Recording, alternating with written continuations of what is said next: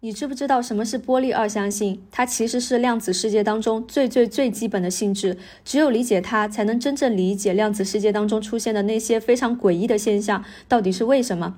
什么是量子呢？之前讲过，它是微观世界当中的最小单元，比如原子、中子、电子，这些都是量子。波粒二象性就是指的这些量子呢，既是波，同时又是粒子。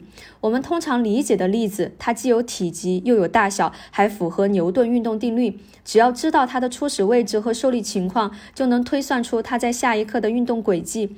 但是波呢，在空间当中是弥散开的。它没有什么固定的位置、体积什么的，而是用频率和波长来描述它。在我们宏观世界当中，两者是相互排斥的。